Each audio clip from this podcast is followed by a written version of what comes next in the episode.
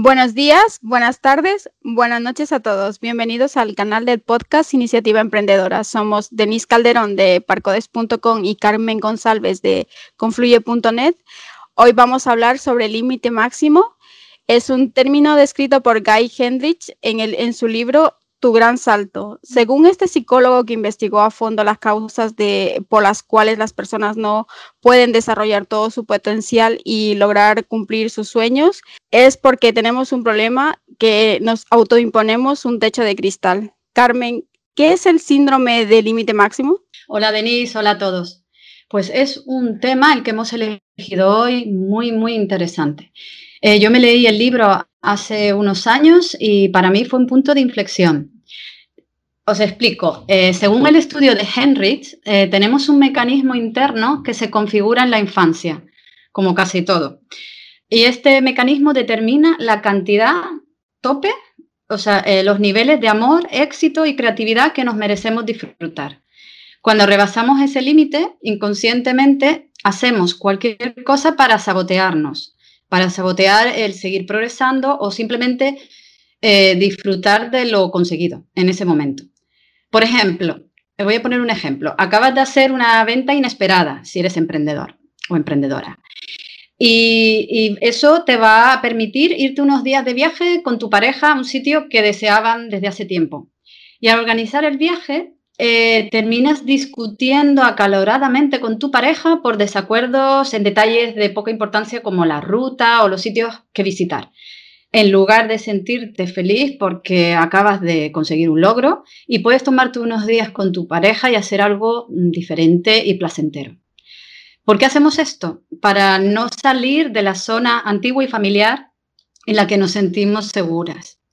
Lo que ocurre es que como especie, el ser humano, llevamos poco tiempo aprendiendo a concedernos el permiso de sentirnos bien y que esto perdure en el tiempo.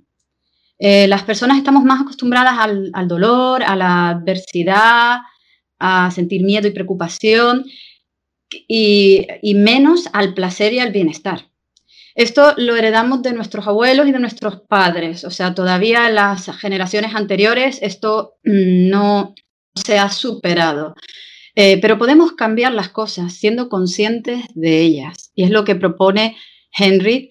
Eh, el primer paso es tomar la decisión de querer sentirte bien y tener en cuenta eh, que esto mm, se, trata de una sensación interna y no de factores externos. No tiene que ver de que tengas pareja o que tengas eh, tantos ingresos en el banco, es una decisión interna.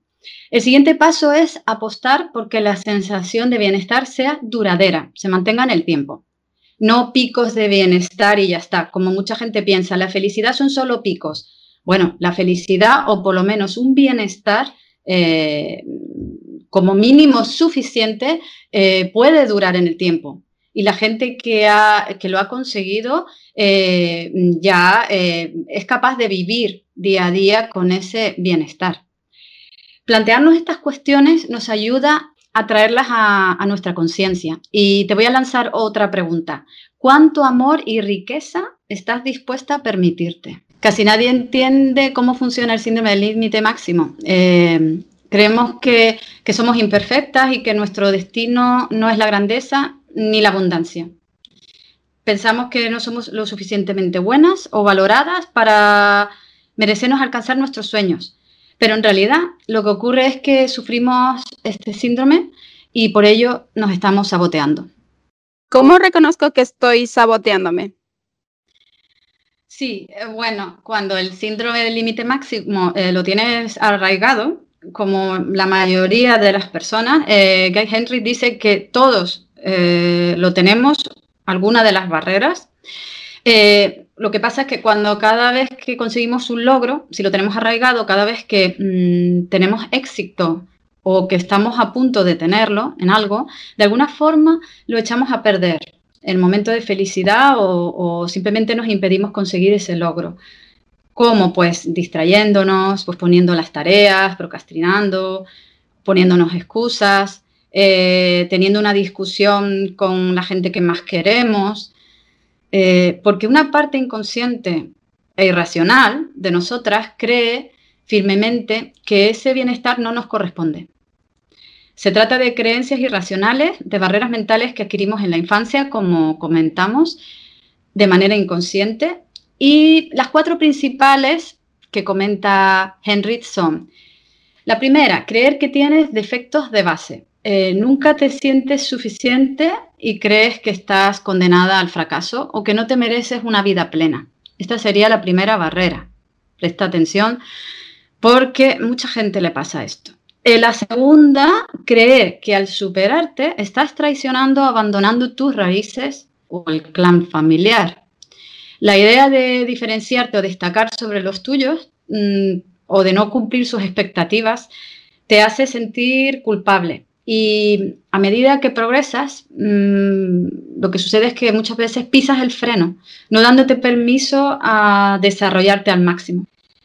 Otra barrera es creer que al tener más éxito te conviertes en una carga.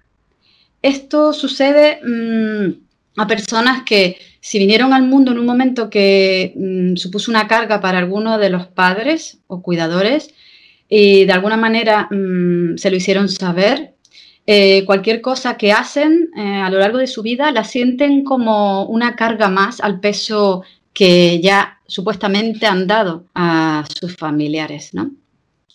Y la otra barrera es el crimen de eclipsar. Es una barrera común en los niños que son brillantes o superdotados, que por comentarios o acciones de los mayores llegan a pensar que están robando la atención a sus hermanos o compañeros de clase. Por lo que para no sentirse culpables ni rechazados, repliegan sus alas e intentan no destacar demasiado para no suponer una amenaza o destacan pero sin dar a entender que lo están disfrutando, ¿sabes? Eh, para evitar celos, envidias. Bueno, estas son las principales causas eh, que estudió Henry eh, de autosabotaje en estos momentos que estamos poniendo los pies, que estamos a las puertas del éxito. ¿Y cómo puedo superar estas barreras mentales que me llevan al autosabotaje? Bueno, eh, si vemos la primera, lo de creer que tienes mm, defectos de base, eh, aquí nos estamos desvalorando. La desvalorización, eh, que no es culpa nuestra, mm, tiene que ver, como hemos hablado, de mm, lo que una vivió en la infancia, ¿no? Y, ese esquema que te creaste de ti misma. Pues lo que ocurre es que cuando no te valoras, eh, eso impide que la energía positiva fluya en tu vida. Entonces, ¿cómo puedes eh, superar esta barrera? Pues, eh, o suavizarla. una clave es empezar a felicitarte por cada paso que des hacia tus objetivos, por pequeño que sea, cualquier logro. reconocerlo, reconocértelas a ti misma y también empieza a aceptar los cumplidos. Muchas veces nos hacen cumplido y parece que nos da vergüenza o mm, mostramos una modestia como, ay, no, no, es para tanto, bueno, seguro que tú lo haces mejor. No, acepta, eso, eso pasa cumplidos. Acéptalos y, da las gracias y, y con una sonrisa. Gracias. Tú también los reconoces, o sea, lo has hecho bien te lo han reconocido, reconócelo tú también, acéptalo. Eh, esto irás haciendo que sientas más confianza en tus capacidades. Luego, la otra barrera que habíamos dicho, eh, creer que al superarte estás traicionando a, tus raíces, tu familia. Bueno, eh, aquí hay que cambiar el chip. Bueno, a, veces es difícil porque nuestra familia mm, puede mm, decirnos cosas eh, con lo que nosotros nos sentimos culpables, ¿no? Los escuchamos o cómo nos miran ah, cuando estamos progresando y entonces, claro, eso nos hace sentir mal porque lo más que querríamos es reconocimiento, aceptación, incluso alegría porque estamos progresando. Pero ¿qué pasa? Que a veces ocurre que eh, si nuestros familiares no se han reconocido a ellos mismos ni les han reconocido, no saben cómo darte ese reconocimiento, no saben cómo acompañarte en, tu camino ah, de progreso. Entonces, lo primero es tomar conciencia de empatizar, ¿no? Empatizar contigo y con ellos, o sea, contigo mm, eh, permitiéndote ese progreso, mm, eh, creyendo que es legítimo y que tienes ese derecho, y empatizando con tu familia, mm, dándote cuenta que si ellos no, no están ahí contigo y no te están apoyando, es porque no saben hacerlo o porque eh, no pueden, de alguna manera no pueden y están en su proceso, ¿vale? Entonces, eh, tienes que tener claro que nadie debe sacrificar su, felicidad por miedo a no contentar o no cumplir con las expectativas de los otros, incluidos los padres, hermanos, etc. Tú debes seguir tu naturaleza, tu proceso y ser protagonista de tu vida, aunque mm, gente cercana no lo haya podido lograr. ¿eh? Que a lo mejor al principio no lo entienden, pero luego eh, sabrán apreciarlo. Y si no, Mm, tú tienes derecho a hacer tu camino, ¿vale? Puede estar esa, esa tristeza ahí, pero mm, que sea más fuerte, más fuerte tu alegría y tu autorrealización, tu, tu felicidad. Y lo, la compartirás con la gente que te acompaña y te apoya de verdad, ¿vale? Que al final esos son los que terminan siendo tu familia. Entonces, Empatía contigo misma, empatía con los tuyos y seguir adelante, que esto no sea un freno para ti. Ser consciente de esto eh, te va a liberar y te va a liberar de toda responsabilidad de cara a los otros. Tú tienes que ser responsable de tu felicidad, no de la de las otras personas. Y la otra barrera, ¿cómo superarla? La de creer que al tener más éxito te conviertes en una carga. Bueno, eh, esto no le pasa a todo el mundo, pero sí a mucha gente que ha sentido esto que, que, vinieron al mundo en un momento que sus padres no estaban preparados y de alguna manera se lo han hecho saber. Entonces, aquí tampoco eres responsable y más de algo que tú no elegiste. Tú no elegiste venir al mundo, ¿vale? No eres responsable de eso.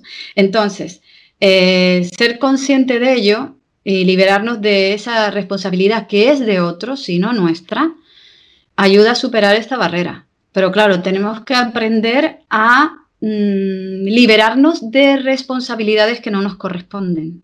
Esto, el trabajo de esta barrera es ese principalmente. Y respecto al crimen de eclipsar, eh, bueno, aquí Mm, habría que, si estamos hablando ahora eh, con personas que ya somos adultas, entonces eh, observa si, pregúntate si temes que tus logros hagan sombra o que aún continúa, eh, continúas temiendo que hagan sombra alguna persona cercana de tu entorno.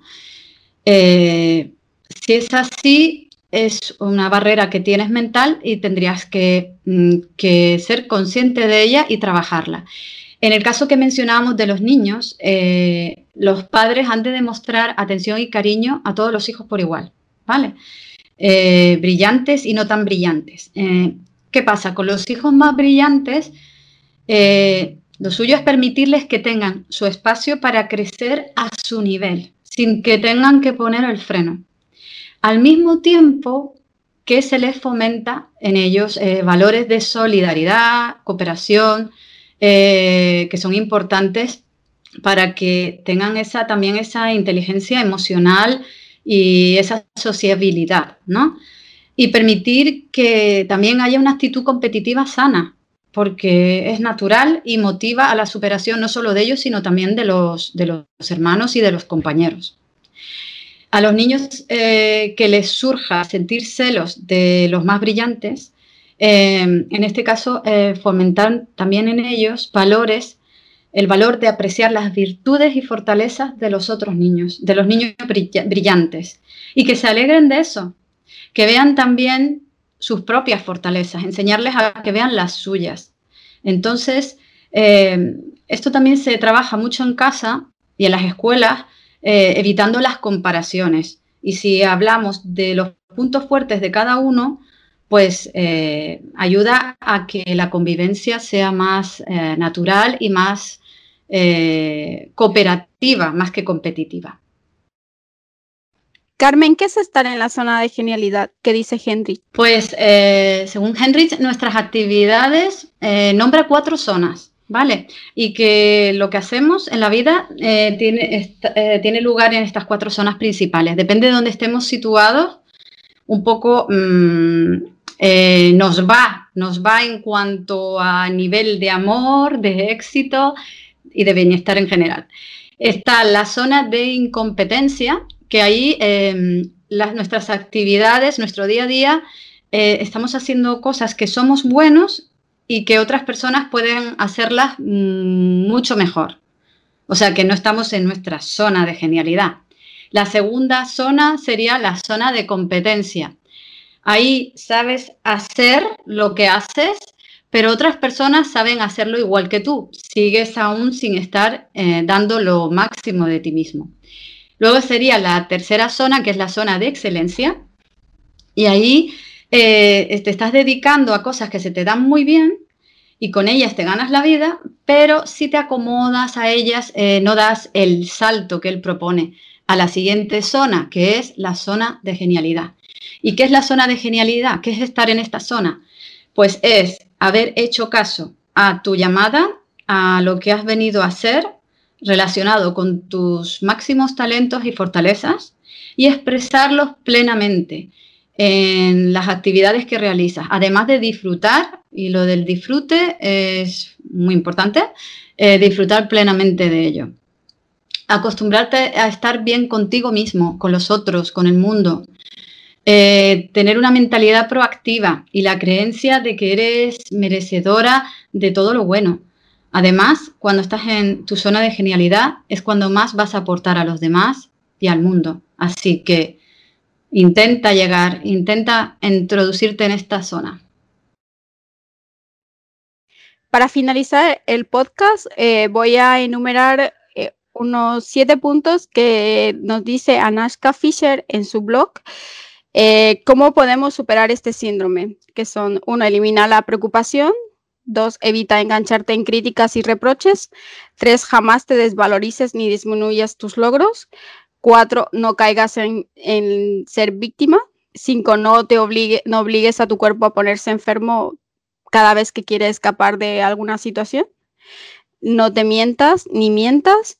Cultiva, y siete, cultiva una actitud abierta al cambio y a la introspección. Bueno, pues lo dejamos ya aquí proponiéndote un mantra, proponiéndote el mantra de me comprometo a vivir en mi zona de genialidad ahora y siempre.